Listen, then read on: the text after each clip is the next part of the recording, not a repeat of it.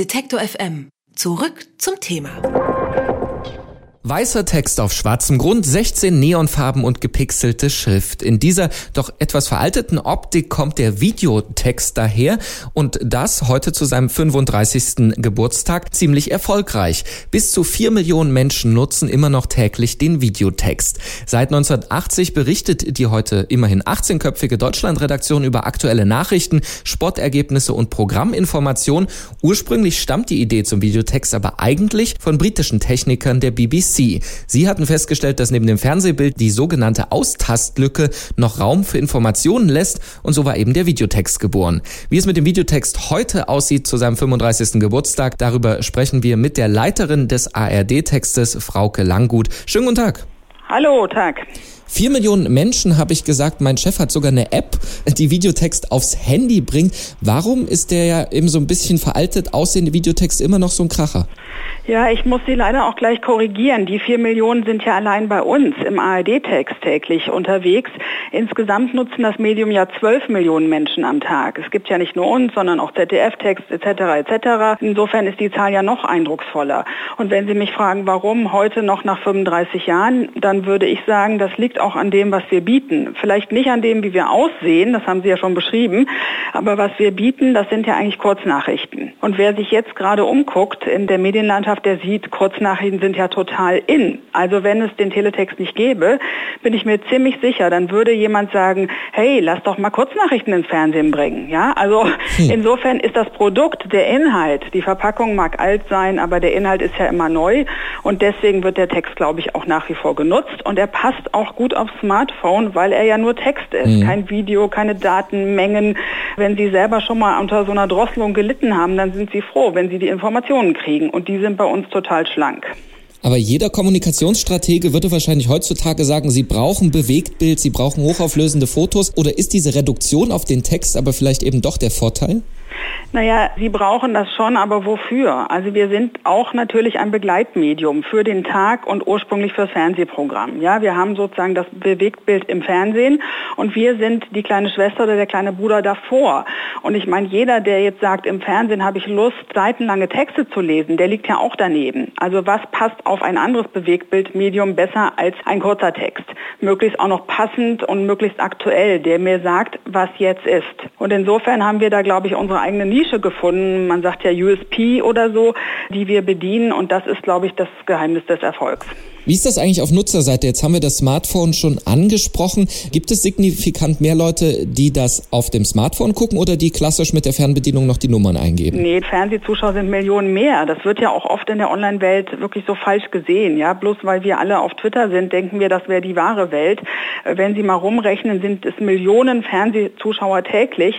So ein Tatort, den gucken 10 Millionen Menschen. Welche Webseite wird täglich von 10 Millionen Menschen aufgerufen? Also da ist ja auch manchmal die Masse der Seiten suggeriert viel mehr, als es vielleicht ist. Hm. Und insofern, wenn wir das messen, und wir können das sehr genau messen, dann haben wir immer noch viel, viel mehr Leser im äh, klassischen Fernsehen, weil das Medium einfach so stark ist. Aber wir sehen, dass unser Ausspiel, wir spielen ja genau denselben Inhalt auch auf Smartphone aus und ins Internet. Und gerade beim Smartphone passt es eigentlich auch gut, wie ich schon gesagt habe. Ja, es sind kurze Texte, die kann man nebenbei lesen. Da lesen Sie auch keine Romane. Und ein Blick auf die Seite 100 sagt Ihnen, was ist heute los.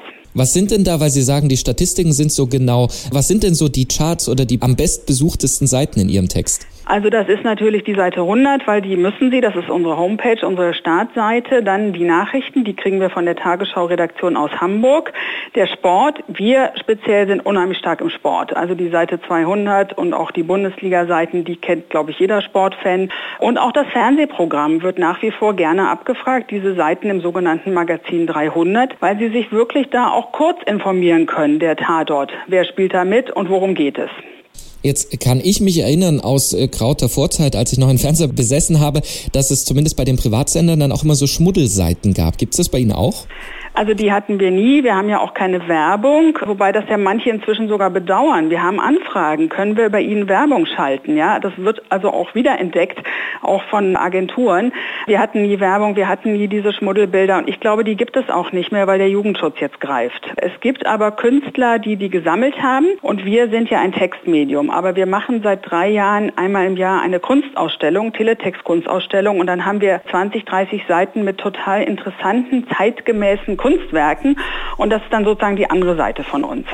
Jetzt haben Sie gerade äh, schon die zumindest Werbetreibenden angesprochen, die Sie anrufen. Wie ist denn das eigentlich mit Feedback von den Nutzern? Gibt es da noch Leserbriefe, die sagen, auch das fanden wir toll oder das können Sie mal besser machen? Also wir sind sozusagen gespalten. Das finde ich, selber auch sehr lustig. Wir kommunizieren viel über Twitter. Da haben wir junge Leute.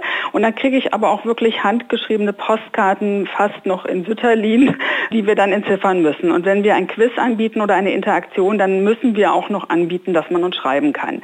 Fax kommt jetzt eigentlich nicht mehr an, aber aber die Postkarte ist bei uns auch noch beliebt und unsere Zuschauer sind natürlich in allen Altersgruppen, aber wir haben auch ältere Zuschauer, klar, und die mögen uns auch und die schreiben uns dann auch gerne Briefe oder Postkarten oder rufen uns an. Jetzt ist die Optik, weil wir ja heute den Geburtstag feiern, den 35. sieht immer noch aus nach 1980, aber ich denke, dahinter wird es ganz anders aussehen. Was sind so die größten Veränderungen in den letzten 35 Jahren? Ja, es ist ja so, dieser Standard, auf dem der Teletext beruht, den können wir nicht verändern. Das ist für uns eine Fessel oder ein Gefängnis, aber es ist für uns auch eine Chance, weil dieser Standard so eng ist, funktioniert der Teletext wirklich auf jedem Fernseher. Und 99,9 Prozent aller Fernseher in Deutschland haben einen Teletext. Das ist in Zeiten, wo es viele Standards gibt, einfach auch ein Plus, ja, das dazu geführt hat, dass man sich so gut durchsetzen konnte.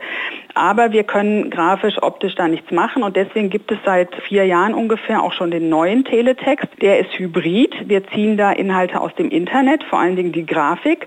Und da haben wir natürlich eine moderne Schrift, ein modernes Design. Da können Sie sogar die Farbe auswählen. Wenn Sie möchten, ist der Text da rot auf grün oder schwarz auf weiß oder gelb auf blau. Und da gehen wir neue Wege.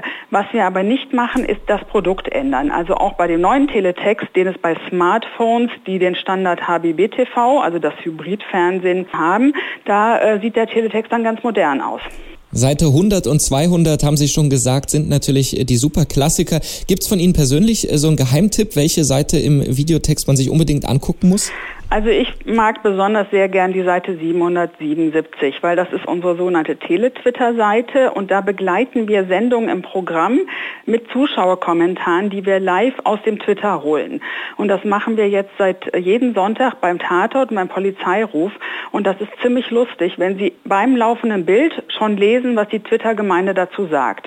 Und das Tele-Twitter ist eine Sache, die wir neu entwickelt haben, was ja auch zeigt, dass wir immer wieder versuchen, im Rahmen unserer Möglichkeiten auch neue Wege zu gehen. Wir haben nicht alle Möglichkeiten, aber die, die wir haben, versuchen wir auszunutzen.